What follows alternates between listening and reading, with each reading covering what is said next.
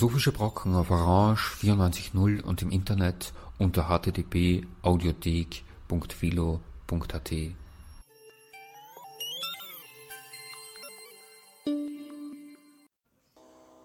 Willkommen bei den Philosophischen Brocken. Heute steht auf dem Programm ein Vortrag von Thomas Bedorf mit dem Titel Bodenlos situiert zur Phänomenologie politischer Affekte. Der Vortrag wurde im Rahmen der Vortragsreihe Phänomenologische Forschungen am Institut für Philosophie der Universität Wien via Zoom im Juni 2021 gehalten. Thomas Bedorf ist Professor für Philosophie an der Fernuniversität Hagen in Deutschland. Von seinen zahlreichen Publikationen möchte ich nur einige wenige nennen. Zuerst die beiden letzten Monographien. Verkennende Anerkennung über Identität und Politik bei Surkamp 2010 erschienen. Andere eine Einführung in die Sozialphilosophie bei Transkript 2011 erschienen.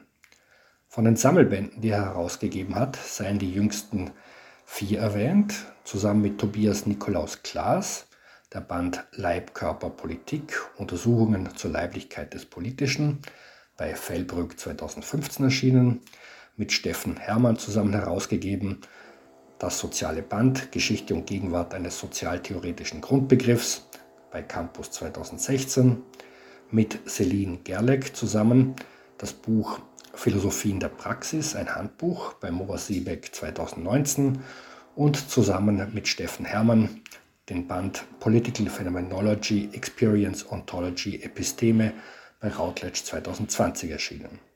Hören Sie nun den Vortrag von Thomas Bedorf. Ja, bodenlos situiert also, das ist ein äh, Präliminarien, äh, könnte man sagen, ähm, zu einer politischen Phänomenologie und noch nicht eine Phänomenologie politischer Affekte, äh, sondern Vorarbeiten.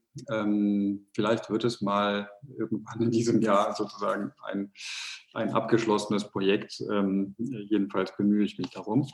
Und ich will sozusagen ein Aperçu geben darüber, was ich da vorhabe. Wir sind Zeitgenossen von komplexen politischen Konstellationen und man kann sagen, dass diese ihre Lösungen nicht gerade in ihren Beipackzetteln mit sich führen, ja, die sich überhaupt dadurch auszuzeichnen scheinen, dass mit dem eingespielten Instrumentarium institutioneller und institutionalisierter Politik sie nicht gut zu bearbeiten sind. Das angesichts von Existenzbedrohungen, deren Reichweite weit, weit über Wahlperioden und nationalstaatliche Grenzen hinausgeht. Das Stichwort dazu wäre der Klimawandel. Dem Anspruch auf Freiheit und Teilhabe am gesellschaftlichen Reichtum ganzer Bevölkerungsgruppen, vor allen Dingen in außereuropäischen Staaten. Also denkt man an den arabischen Frühling oder in den letzten Jahren Hongkong, Venezuela etc., Belarus zuletzt dem verbreiteten Griff zu Verschwörungstheorien und anderen Vereinfachungen in den europäischen und transatlantischen Populismen sowie den Erfahrungen struktureller Ungleichheit und Diskriminierung. Auch da kennen Sie die Stichworte MeToo, postkolonialer Aktivismus, Antirassismusbewegung etc., dass sich angesichts dieser jetzt nur ganz stichwortartig aufgerufenen Gegenwärtigkeiten der Eindruck ausbreitet, die Politik sei kaputt, das ist kein Wunder. Diese auf vielfache Weise verriegelte Situation bietet Anschauungsmaterial für die von dem Politologen Michael Greven namhaft gemachte Paradoxie, dass, Zitat, niemand mehr der Politik zutraut, was doch allein politisch gelöst werden könnte. Zitat Ende. Allein politisch, weil nämlich die Politik der einzige Ort ist, an dem sich nach Hannah Arendt das bodenlose, das ist ihr Wort, gemeinsame Freisein artikulieren kann und eben umgekehrt die Politik nicht mehr, weil die Antworten, die von der institutionalisierten Politik erwartet werden, von ihr nicht geliefert werden oder geliefert werden können. Theorien des Politischen nun sind philosophische Antworten auf diese Verriegelung. Diese setzen sich zum Betrieb der Politik in einen Gegensatz, ohne ihn dadurch optimieren zu wollen, dass sie ihn an normativen Maßstäben messen, die die Realpolitik nicht erreichen wird. In einer grundsätzlichen Kritik plädieren sie vielmehr für einen radikal anderen Blick auf Politik. Nämlich diese Sorte Politik sei überhaupt gar keine Politik, zumindest keine politische Politik. Sie sei bloß Geschäft, Betrieb, Staat oder Polizei.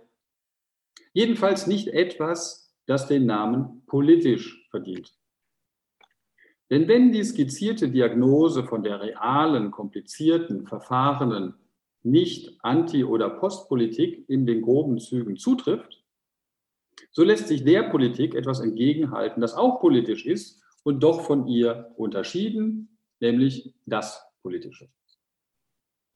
Was Autorinnen wie Chantal Mouffe und Ernest Laclau, Jacques Rancière und Alain Badiou, Jean-Luc Nancy und Slava Žižek sowie, wenn man noch etwas historisch zurückgeht, Hannah Arendt und Karl Schmidt, bei aller Differenz eint, ist die Überzeugung, dass die instituierte Politik, über deren Krisen wir sprechen, Voraussetzungen macht, die sich nicht von selbst verstehen. Im Politischen werden diese Voraussetzungen selber thematisch und damit fraglich oder wie Oliver Vögel-Martinsen das eben äh, sagte als Titel eines Buches, befragbar. Ausgangspunkt aller Theorien des Politischen ist eine Kontingenzthese, gemäß der es einen letzten Grund für Politik nicht geben kann. Das Politische bezeichnet damit letztlich die Bodenlosigkeit der Politik. Der Begriff des Post-Foundationalism, den der Wiener Kollege Oliver Marchert dafür geprägt hat, trifft diese Abwesenheit eines gründenden Fundaments recht gut. In Klammern gesagt, äh, glaube ich, dass dieser Begriff nicht gut übersetzbar ist, also dieser Begriff des Post-Foundationalism, ähm, wie Oliver Marchert das selber übersetzt als Postfundamentalismus, das scheint mir irreführend zu sein, äh, weil Fundamentalismus eben eine ganz andere sozusagen Verhärtung ist als die philosophische Position eines Foundationalism. Aber das ist vielleicht ein wenig äh, Korinthenkackerei. In dem Vorhaben, das ich seit einiger Zeit verfolge und das ich mir erlaube, vorläufig zumindest eine politische Phänomenologie zu nennen, also aber eine Kursivgesetz, eine unter möglichen anderen, wende ich mich dem Desiderat zu, dass Theorien des Politischen das Ereignishafte am Politischen überbetonen. Institutionen, Praktiken und Erfahrungen bleiben meines Erachtens demgegenüber unterbestimmt. Ich werde daher im Folgenden in einem ersten Teil ganz kurz Theorien des Politischen anhand von vier Kernelementen charakterisieren. Ein zweiter Teil wird mit den phänomenologischen Begriffen der Situation und der Situiertheit dem skizzierten Manko versuchen zu begegnen. Die Parallelentdeckung des feministischen Konzepts der Situated Knowledge dient dazu, diese Begriffe in ihrer politischen Tragweite zu erweitern. Und einen vierten und letzten Schritt will ich anhand der Phänomenologien der Rassifizierung erläutern, worin der Gewinn einer politischen Phänomenologie bestehen könnte.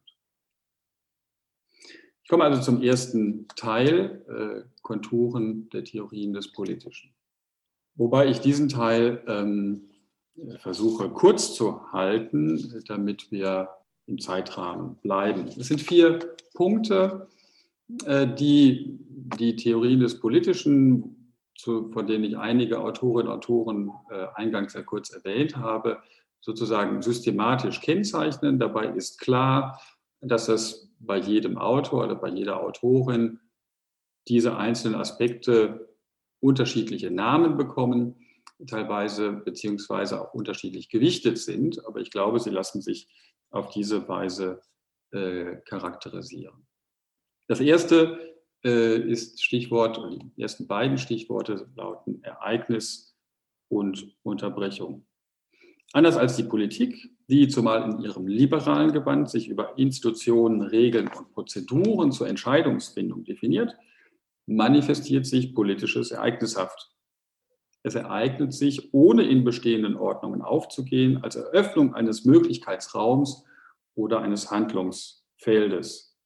Und dabei ist wichtig, ähm, dass sich diese Ereignisse eben nicht in einen äh, Zusammenhang von Kontinuitäten einordnen, sondern als Unterbrechung erscheinen.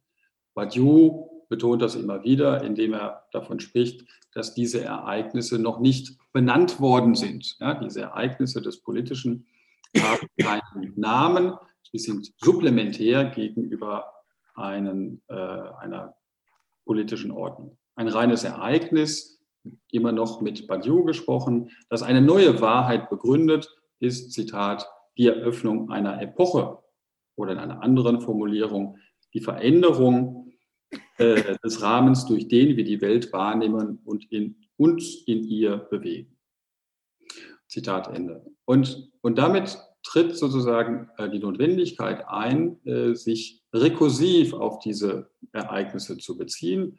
Das heißt, wenn politische Unterbrechungen oder Unterbrechungen des Politischen in diesem Sinne ereignishaft sind und mit ihnen eine neue Epoche beginnt oder beginnen kann, dann gibt es eine spezifische Zeitlichkeit, die der Nachträglichkeit ist, äh, weil immer erst im Nachhinein dieses Ereignis einen Namen erhalten kann und ihm zugeschrieben werden kann. Man weiß nicht vorab, was ein Ereignis des, äh, des Politischen bedeutet. Anders als Revolutionen im vulgär-marxistischen Sinne sind sie eben weder systematisch erwartbar noch vorhersehbar, sondern äh, kontingente Ereignisse. Damit sind wir beim zweiten Punkt eben, Kontingenz und Bodenlosigkeit. Wenn also Ereignisse als ein solcher Bruch einer Ordnung aufgefasst werden, dann wird dadurch die Kontingenz nicht nur dieser bestehenden Ordnung, sondern einer jeden politischen Ordnung aufgewiesen, so könnte man sagen, oder vorgeführt. Politik, so wird damit gezeigt, hat keinen letzten Grund. Sie ist in diesem Sinne, da kann man auf Hannah Arendt zurückgreifen, eben bodenlos. Kontingenz heißt in diesem Zusammenhang, das brauche ich eigentlich kaum erläutern, eben gerade nicht zufällig, sondern ist es der Gegenbegriff zu notwendig. Also die Kontingenzthese äh, wendet sich gewissermaßen gegen eine wie auch immer teleologische oder deterministische Geschichtsphilosophie, in dem sozusagen eine Durchlaufen bestimmter historischer Etappen erwartbar ist. Kontingenz heißt eben nicht zufällig, aber auch nicht notwendig. Das heißt, es gibt bestimmte historische Gründe äh, für eine bestimmte politische Ordnung, äh, aber es gibt eben keine letzte Gründe.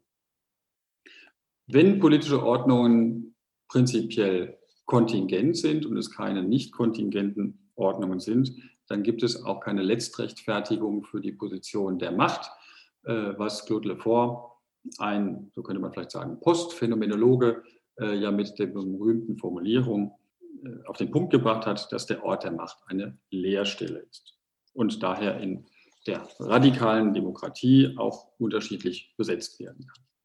Dritter Aspekt äh, ist der der Agonalität, was ähm, ein Terminus ist, den ich auch da vielleicht nochmal eine Korinthenkackerei ähm, sozusagen den der, des Agonistischen äh, vorziehe, weil ich äh, bin mir mit meinen begriffsgeschichtlichen Untersuchungen da noch nicht ganz zum Ende gekommen, aber ich bin der Auffassung, dass agonistisch eine Fehlübersetzung von Agonistics äh, ist und äh, dass das bloß einer Faulheit geschuldet ist, ein deutsches Wort dafür zu verwenden.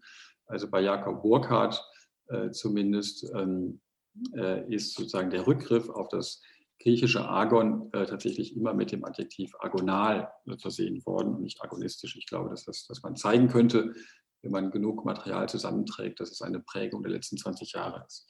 Aber Klammer zu.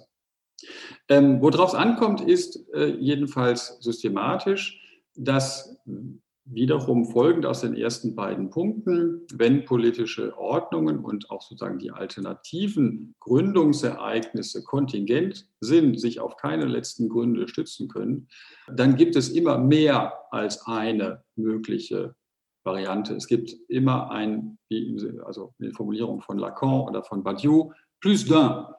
Äh, es gibt immer mehr als ein Ereignis und also gibt es auch mehr als eine potenzielle Gründung politischer Ordnungen, ähm, sodass diese möglichen Ordnungen tatsächlich in einen Widerstreit treten, weil es keine, mit Lyotard gesprochen, keine Meta-Regel gibt, von der aus man entscheiden könnte, von, äh, also für welche Ordnung zu votieren wäre.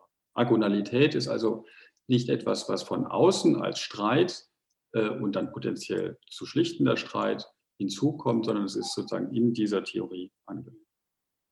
Und viertens äh, sind Theorien des Politischen dadurch gekennzeichnet, dass sie nicht auf fixe, bestehende, identifizierbare Subjekte oder Subjektkategorien ähm, rekurrieren können, sondern dass in dem Prozess des Rekurses auf ein politisches Ereignis als einer Gründung sich so etwas wie politische Subjektivität erst konstituiert. Das wäre sozusagen auszubuchstabieren, ähm, denke ich, mit einer performativen Theorie der Subjektivierung, äh, wie wir sie aus der Praxistheorie oder äh, aus den Gender-Theorien beispielsweise von Julie Butler kennen, äh, um vorzuführen, dass es nicht wie bei Badiou bloß um die deklaratorische Treue zu einem Ereignis geht, sondern um die Verfertigung ähm, von Subjekten in Subjektivierungsprozessen, sofern sie sich an ein Stiftungsereignis binden. Soweit zur groben Skizze ähm, dessen, wovon Theorien des Politischen ausgehen. Und ich komme damit zum zweiten Punkt, der sich nun dem phänomenologischen Begriff der Situation widmet. Die auf also diese kurz erläuterte Weise konturierte Ereignisse des Politischen zielen auf einen grundlegenden Wandel der Ordnung. Indem Theorien des Politischen jene Ereignisse der Unterbrechung im Auge haben, in denen konflikthaft neue Identifizierungen entstehen, legen sie von einer Kraft des Politischen Rechenschaft ab, die den Prozeduren und Institutionen der Politik entgeht und sie übersteigen muss. Trotz der zentralen Rolle, wie ich glaube, der politischen Subjektivierung, bleibt aber diesen Theorien des Politischen häufig die Dimension der Erfahrung fremd, die in die Ereignisse des Politischen involviert ist. Den Einwänden, die dies unter verschiedenen Hinsichten kritisch vermerkt haben, ist gemein, dass das Desiderat einer stärkeren Berücksichtigung der Erfahrungsdimension des Politischen die saubere Trennung von Politik einerseits und politischem andererseits zwar nicht in Frage stellt, aber doch durchlässiger macht. Affekte, Praktiken, Erfahrungen, Lebenswelten und so weiter lassen sich nicht einfach der einen oder der anderen Seite zuschlagen. Will man also diese Dichotomie unterlaufen, die absichtsvoll handelnden Individuen oder Kollektiven eine Welt repräsentierbarer Gegenstände gegenüberstellt, bedarf es eines Begriffs, der die sinnhaft relevante Welt für das innes eingelassene leibkörperliche Subjekt bezeichnet. Und in der Phänomenologie, Sie werden das wissen, übernimmt der Begriff der Situation diese Funktion der, so könnte man sagen, wenn man nochmal weiter zurückgeht, seit Kierkegaard äh, zum terminologischen Repertoire der Existenzphilosophie gehört. Dieser Begriff wird benötigt, wenn Philosophie vom vergegenständlichten Blick auf Individuen in einer Welt der Dinge, wenn man so will, als Objekt unter Objekten, umstellt auf eine Perspektive der Erfahrung in einer belebten Welt, deren Teil die Existenz ist. Der die Bedeutsamkeit des Gesamtzusammenhangs der Erfahrungen bezeichnende Begriff der Situation steht dem Begriff, und das scheint mir wichtig zu sein, äh, dem Begriff der Position gegenüber, der eine Lokalisierung in einem dreidimensionalen objektiven Raum meint. Während die Position eine Koordinate in einem Raum der Dinge bezeichnet, erschließt die Situation die Bedeutungs- und Verweisungszusammenhänge von der Erfahrung des oder der Existierenden her. Ebenso wenig wie Situation objektivistisch missverstanden werden darf, ist sie aber auch subjektivistisch zu deuten. Denn sie erschließt die je singuläre Welt als Ganze, ohne sich auf subjektive Sinnesdaten oder Bewusstseinsinhalte reduzieren zu müssen. Wie auf der Folie notiert, sind es Heidegger, Sartre und Merleau-Ponty, die drei phänomenologischen Autoren, äh, denen hier genauer zu folgen werde, wäre, was ich jetzt nicht in aller Ausführlichkeit tue. Aber in aller Kürze sei gesagt, dass, um mit Heidegger zu beginnen, in dessen existenzieller Analytik der Begriff der Situation dem, der, wie er es nennt, einer allgemeinen Lage gegenübergestellt wird. Dem unentschlossenen oder verlorenen Mann ist, Zitat, die Situation wesenhaft verschlossen, Zitat Ende. Während dem entschlossenen Dasein sich die Situation erschließt.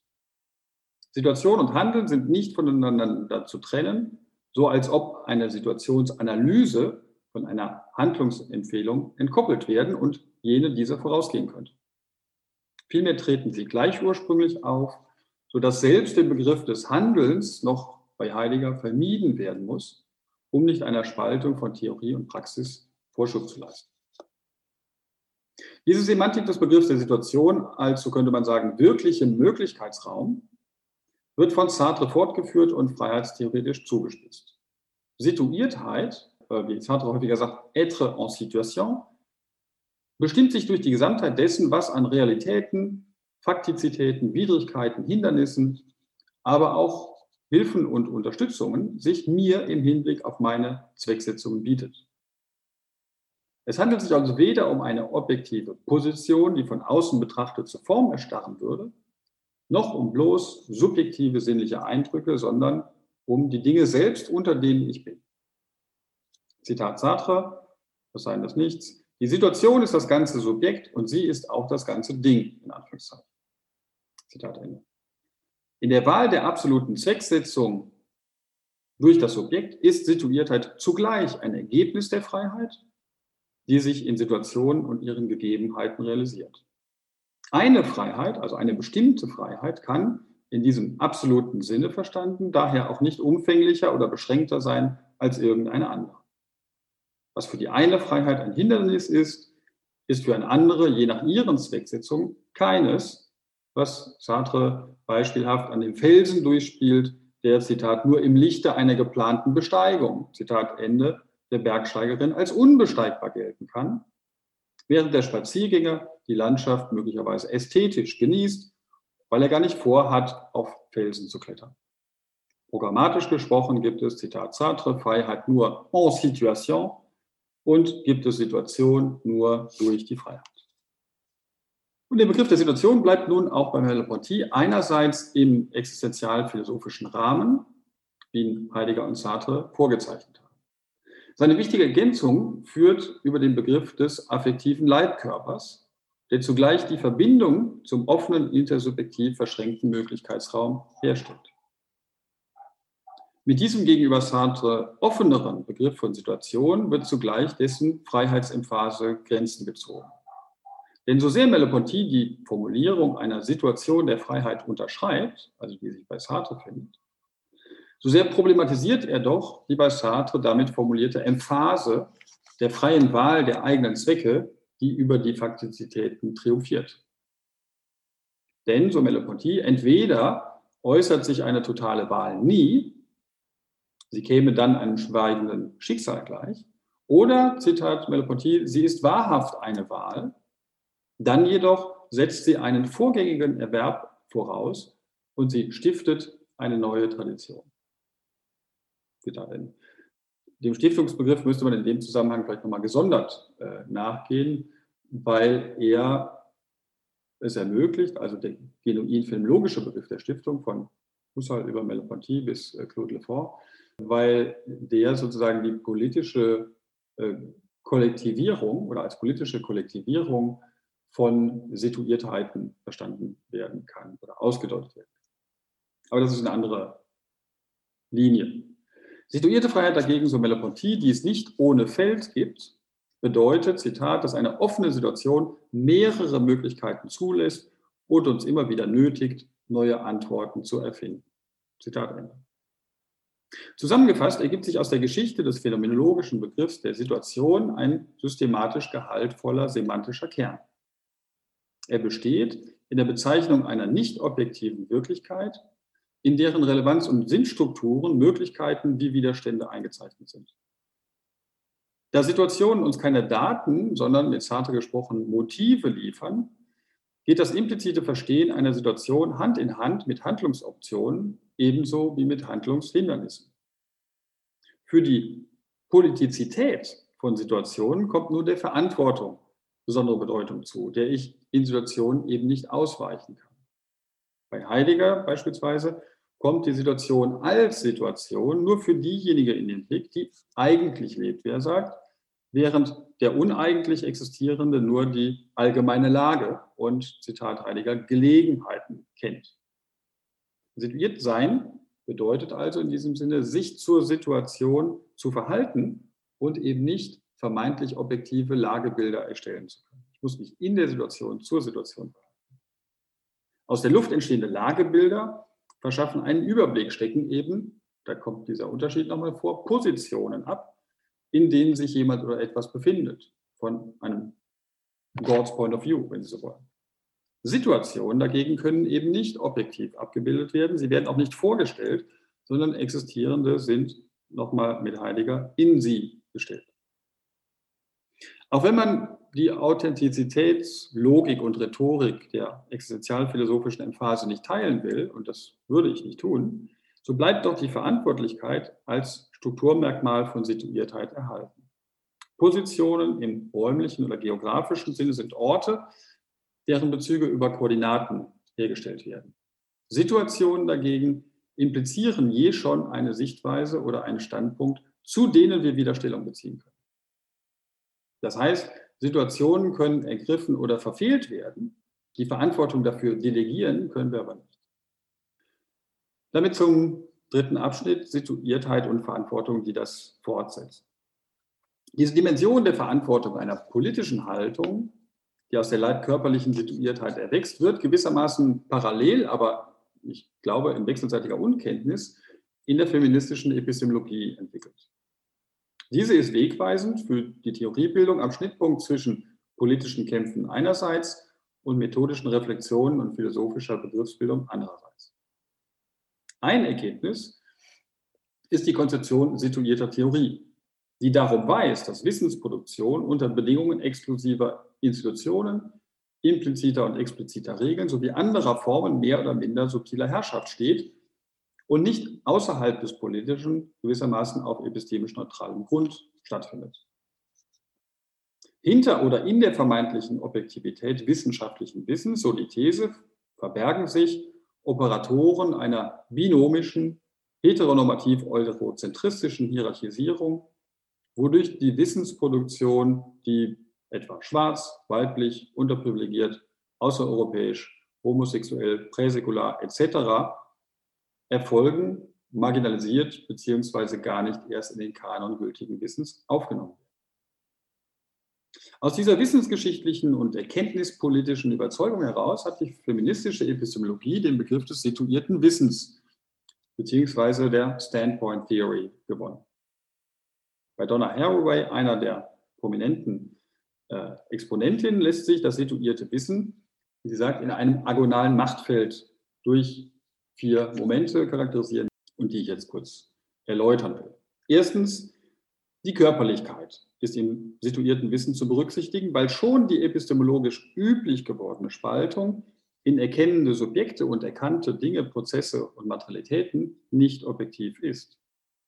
Da jedes Sehen körperlich bzw. materiell ist, sind noch die Perspektiven der Laborkameras, also die sozusagen wissenschaftliches Wissen äh, durch Beobachtung erzeugen, äh, nicht neutral, sie sind kein Blick von nirgendwoher. Sehr pointiert formuliert bei Haraway, nur eine partiale Perspektive verspricht einen objektiven Blick. Zweitens ist damit kein Relativismus verbunden, weil nämlich partiale, das heißt situierte Perspektiven nicht von einem Meta-Standpunkt, von einem übergeordneten Standpunkt aus relativiert werden und gegeneinander abgewogen werden können. Würde man Situiertheit relativistisch nennen, würde das bedeuten, sie gerade nicht ausgehend von dem einen Erfahrungsraum zu lesen, der sie ermöglicht, sondern einen objektivierenden Meta-Raum oder Meta-Standpunkt zu unterstellen, von dem aus gesehen alle Perspektiven gleich wären.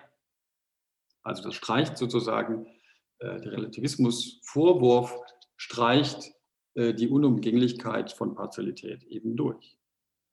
Zitat Haraway, Relativismus ist ein Mittel, nirgendwo zu sein, während man beansprucht, überall in gleicher Weise zu sein. Zitat Ende. Damit ist aber der Relativismus nur ein Spiegelbild der totalisierenden Objektivität. Sie sind beide göttliche Tricks in Haraways äh, Terminologie, weil mit ihnen unterstellt wird, dass eine Ablösung von der gebundenen, situierten Perspektive möglich sei gegenüber dem vor vielen Jahren einmal proklamierten Tod des Subjekts ist Haraway denn auch entsprechend skeptisch. Äh, die Jungs in den Romanwissenschaften, wie sie äh, die Autoren der französischen Nachkriegstheorie nennt, hatten das sterbende Subjekt mit der, Zitat, Kommandozentrale des Wissens und des Bewusstseins identifiziert. Tut man dies aber nicht, sondern geht vielmehr in ihrer Formulierung von nicht isomorphen Subjekten aus, muss deren Tod auch nicht mehr heroisch proklamiert werden. Dritter Aspekt, Partialität. Die Partialität verhindert daher nicht, sondern sie ermöglicht vielmehr Objektivität. Die Kommandozentrale des Wissens ist eine Fiktion. Der göttliche Blick als Idealbild wissenschaftlichen Wissens ebenfalls. Wenn aber das Selbst in sich keine Idealität, sondern eine Spaltung ist, so kann intersubjektive Gültigkeit von Wissen nur als Austausch zwischen Subjekten und ihren notwendigerweise partialen Erfahrungen gefasst werden. Und diese partiale Verbindung zwischen multidimensionalen Selbsten am Grund des neuen Begriffs von Objektivität nach Haraway ist der Grund dafür, dass diese äh, wissenschaftlichen Sichtweisen politisch sind. Das wird also nicht von außen herangetragen. Und äh, das Zitat, was ich jetzt noch nenne von Haraway, lautet, Optik äh, ist eine Politik der Positionierung. Politics of Positioning. Äh, also im Sehen sozusagen ist bereits eine äh, Notwendigkeit zur Positionierung mit enthalten. Und die ist eben politisch. Vierter Aspekt. Rationalität liegt dementsprechend eine politisch-ethische Positionierung zugrunde. Es ist nicht so, dass unpolitische Rationalitätsstandards die Wissenschaftlichkeit von Erkenntnissen garantieren, über deren Verwendung anschließend oder zur Hilfenahme wissenschaftsexterner und dann eben normativer Kriterien entschieden werden könnte. Vielmehr impliziert Positionierung, Zitat Haraway, Verantwortlichkeit für die Praktiken, die uns Macht verleihen. Politik und Ethik, so geht das weiter, sind folglich die Grundlage für die Auseinandersetzungen darüber, was als rationales Wissen gelten darf. Situiertes Wissen zu produzieren beginnt mit leibkörperlichen Erfahrungen, so könnte man das zusammenfassen, in die die Partialität einer Perspektive eingetragen ist, womit dann Objektivitäten erzeugt werden, die sich keinem View from Nowhere verdanken. Analog hatte der phänomenologische Begriff der Situation dazu beigetragen, eine Wirklichkeit zu bezeichnen, die in ihrem Entwurfscharakter sinnhaft strukturiert ist und dabei ebenso Möglichkeiten wie Widerständen begegnet. Anders als bisweilen auch in der feministischen Theorie geargwöhnt wird, ist situierte Theorie in diesem Sinne nicht unpolitisch. Für die politische oder vielleicht besser politisierbare Dimension von situierter Leibkörperlichkeit entscheidend ist darüber hinaus, dass jede Erfahrung zwar singulär situiert ist, aber es immer mehr als eine Erfahrung gibt, was vollkommen trivial ist natürlich. Aber es ist eben nicht trivial, wenn man sozusagen hier an dieser Stelle ähm, verfolgt. Denn die Pluralität der situierten Erfahrungsweisen platziert sie, nach einem Ausdruck von Haraway, in einem agonalen Machtfeld. Es gibt nicht nur trivialerweise andere Erfahrungen, sondern, wenn Objektivität an Situierungen gebunden ist, immer auch Streit um situierte Objektivität. Situierungen sind dann je schon politisch, sobald sie kollektiv und öffentlich artikuliert und man könnte sagen, das heißt positioniert werden. Insofern also aus der Situiertheit eine öffentliche Positionierung erfolgt. Sie bündeln Erfahrungen, aus denen politische Handlungen folgen können, nicht müssen. Eine Politics of Location nach Adrian Rich, die mit der leibkörperlichen Verortung beginnt, impliziert stets eine Verantwortung, die aus der Verortung sich ergibt. Die Verantwortung, sich in und zu diesen Erfahrungen äh, zu positionieren, lässt sich schlechterdings nicht delegieren. Im Gegenteil, wie Haraway klargestellt hat, macht erst die Anerkenntnis der Situiertheit des Wissens politische Verantwortung unausweichlich. So wie phänomenologisch gesprochen, mit einem Ausdruck von Emmanuel Levinas, die Ethik eine Optik ist, weil uns jede Antwort auf Alteritäten zugleich mit einer Perspektive auf die Welt versieht so impliziert umgekehrt jede Optik, das heißt jede perspektivische Situiertheit unserer Erfahrung, eine Politik der Positionierung gemäß des Ausdrucks von Donna Haraway. Ja, soweit also die äh, methodischen Vorüberlegungen. Und ich komme nun zum äh, vierten und letzten Abschnitt, der hier mit Politik der Positionierung äh, ähm, überschrieben ist. Aber ich greife sozusagen nur ein thematisches Feld heraus, an dem ich das verdeutlichen will, nämlich der Erfahrung rassifizierter Subjekte. Das ist natürlich sozusagen ein, ein Riesenfeld und unter diesem Titel von Punkt 4 wäre viel mehr zu sagen, aber sozusagen als Angebot an die Diskussion greife ich das heraus. Wie sich eine solche Politik der Positionierung ausbuchstabieren lässt, kann man, glaube ich, ganz gut anhand jener Theorien äh, vorführen, die sich politischen Strukturen kolonialer oder rassistischer Unterdrückung aus einer Erfahrungsperspektive widmen. Das ist natürlich nicht die einzige Option. Ähm, äh, es gibt natürlich zahllose andere, aber das ist sozusagen die äh, methodische Gemeinsamkeit, die hier vorausgesetzt wird. Im Folgenden will ich also daher kurz eine theoretische Zugangsweise rekonstruieren, die eine deskriptive Zwischenstellung zwischen Essentialismus und Konstruktivismus von Rassifizierung einnimmt. Sie soll die Frage beantworten helfen, wie die heute vollkommen unfragliche theoretische Einsicht und politische Überzeugung, dass alle rassistischen Zuschreibungen imaginär sind, mit der Binnenperspektive von Betroffenen übereinzubringen ist, dass sie als gar nicht, gar nicht imaginär erfahren werden. Und zwar weder auf Opfern noch auf Täterseite. Dass Rasse in Anführungszeichen ein Mythos, eine Ideologie oder eine Konstruktion ist, ist eine Selbstverständlichkeit. Das heißt jedoch nicht ohne weiteres, dass Rassifizierung nicht real wäre. Colette Guillaumin hat das in ihrem frühen Beitrag zu einer konstruktivistischen Definition des Rassismus schon 1972 auf die lakonische Formel gebracht. Äh, Zitat, La race n'existe pas, mais elle tue quand même des personnes. Ja, also Rasse existiert nicht, aber sie tötet. Wenn dem so ist, dann stellt sich die Frage, was eben dann hier real heißen kann und wie diese Wirklichkeit Wirklichkeit wird. Wenn nun die Phänomenologie an der Explikation des Zusammenhangs von leibkörperlicher Erfahrung, orientierter Welthaltigkeit und Subjektivierung interessiert ist, dann führt mit Blick auf die Erfahrung von Rassifizierung kein Weg an Franz Fanon vorbei. Und der ist deswegen nicht nur interessant, weil er sozusagen als einer der, äh, der, der impliziten, also natürlich nicht expliziten Gründungsväter äh, postkolonialer Theoriebildung gilt, sondern äh, für unseren Zusammenhang oder für mein Interesse auch, für mein theoretisches Interesse deswegen, weil er unter anderem neben vielen anderen Werkzeugen aus seinem Werkzeugkasten auch Werkzeug aus der Philologie benutzt.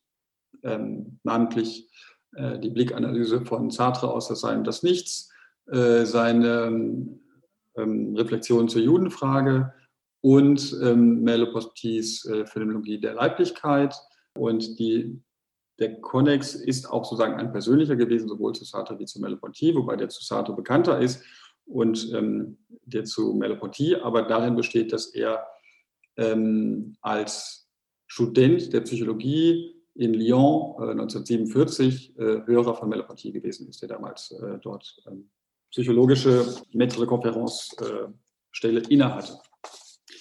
Genau, biografische Klammer zu. Auf Fanon weiter einzugehen, werde ich mir aber hier verkneifen, um nicht zu viel äh, Zeit äh, in Anspruch zu nehmen. Ähm, wir können vielleicht in der Diskussion nochmal darauf zurückkommen und ich springe, überspringe sozusagen äh, die Rekonstruktion einiger Kapitel aus ähm, Schwarzer Haut, weiße Masken und komme gleich sozusagen zu einer phänomenologisch-feministischen Rezeption wo von aus aber auch nochmal zur Sprache kommen wird. Genau, und das ist ähm, Sarah Ahmed. In der Folge nämlich von Fanons Pionierarbeit haben sich die Versuche mit phänomenologischen Mitteln rassistisch strukturierten Erfahrungen nachzugehen vervielfältigt und pluralisiert. Zu ihnen, um einige zu nennen, zählen die, Existenzialphilosoph die existenzialphilosophischen Arbeiten von Louis Gordon, die Vorstöße zu einer Theorie verkörperter, rassifizierter Identität von Linda Martin Alcoff und die Theoretisierung der Latinidad bei Mariana Ortega, die situierte Queer Phenomenology von Sarah Ahmed, auf die ich noch zu sprechen komme, sowie die eher philosophisch-genealogisch ausgerichteten Arbeiten einer Critical Philosophy of Race von Robert Bernasconi. Leibliche Verkörperung, so hatten wir gesehen, liefert eine grundbegriffliche Erläuterung dafür, wie sich Handlungsspielraum in der Welt etabliert. Es ist nicht so, dass ein körperloses Bewusstsein einer Welt physischer Gegenstände gegenübersteht, die sich aneignet und schließlich instrumentell seinen Zwecksetzungen unterwirft. Vielmehr geschieht Handeln in der Welt als ein Antworten auf die Appellstrukturen, die sich uns präsentieren und als Be- und Umarbeiten von Intentionalitäten, die jene Bedeutungsreliefs bilden, stärken und unterbrechen, äh, die unsere sinnhafte Welt ausmachen. Eine leibkörperliche Situierung in einer je schon räumlich orientierten Welt ist dafür das epistemische Grundgerüst. Und das inkarnierte Subjekt probiert sich aus und gewinnt dadurch, wie wir das seit Husserl kennen, die Form eines Ich kann. Was aber, wenn die lebensweltliche Erfahrung wesentlich durch ein Ich kann nicht geprägt ist? Und dies ist die Frage, äh, die Sarah Ahmed äh, zum Kern ihrer Fanon-Relektüre macht. Sie betont, wie man bereits bei Fanon sehen könnte, dass Rassifizierung das Körperschema, ja, also das wir von Merleau-Ponty her kennen, unterbricht. Das ist Fanons äh, sozusagen Diagnose. Der Blick des anderen unterbricht das Körperschema und ersetzt es durch ein äh, Schema Epidermik, also ein, ein rassifiziertes Hautschema. Diese Unterbrechung stört die normale, in Anführungszeichen, leibliche Orientierung in der Welt.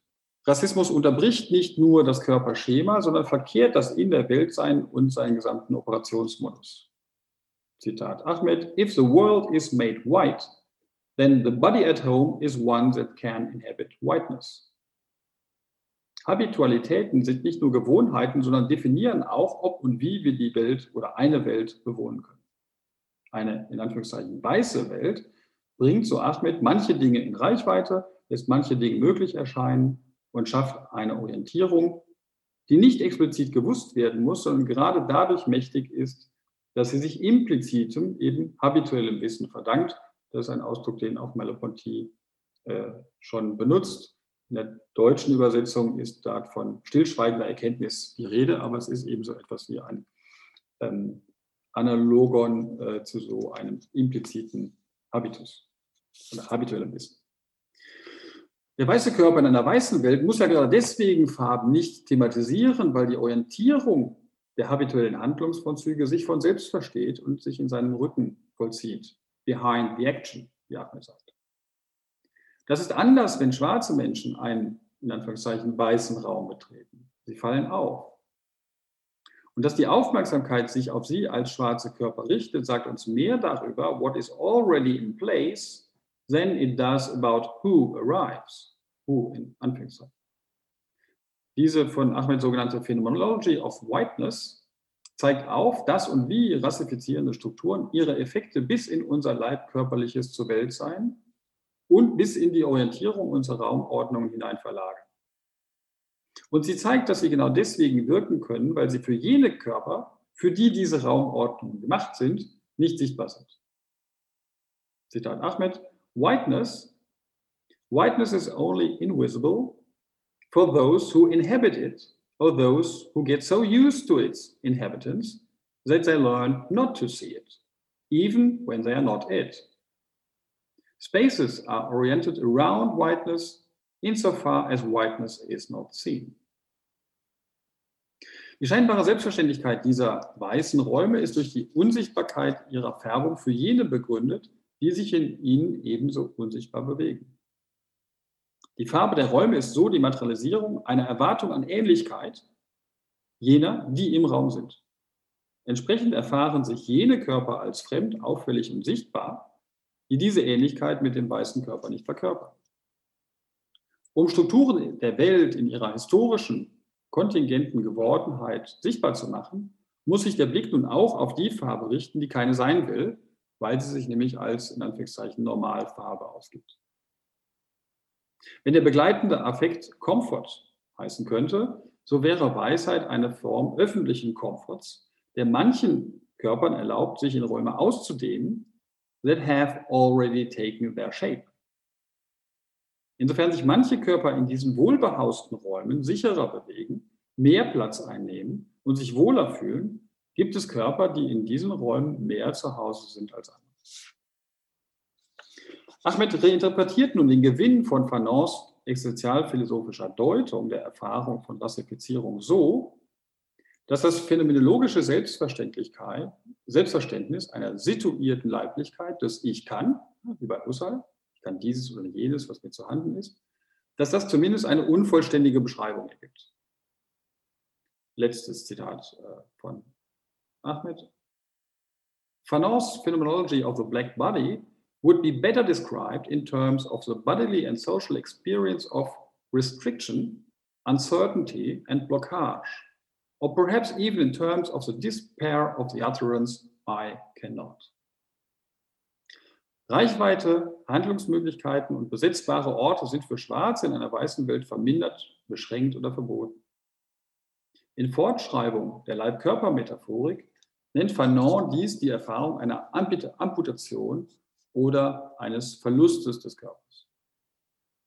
Im Denken einer Erweiterung von leiblichen Möglichkeiten, wie sie Husserl und Merleau-Ponty ihren Phänomenologien zugrunde gelegt haben, stellt Ahmed eine Phenomenology of Being Stopped entgegen. Und das ist sozusagen jene Sorte äh, umgearbeiteter Phänomenologie, die Erfahrungen von Rassifizierungsprozessen entsprechen könnten. Einen muslimischen Namen zu haben, so Ahmed beispielhaft vor dem Hintergrund ihrer eigenen Erfahrung als Britin mit einem pakistanischen Vater, kommt ja um Möglichkeit, gleich einen Körper zu tragen, der im Schatten bleibt. Er steht immer im Blick der anderen, und zwar jener anderen, für die Weiß eine selbstverständliche Struktur der Welt ist. Ich komme zum Schluss. Man wird vielleicht einwenden, dass das bisher Gesagte vielleicht nicht vollkommen uninteressant wäre, aber doch ein wesentlicher Moment rassistischer Strukturen unterschlage, nämlich eben das Strukturelle.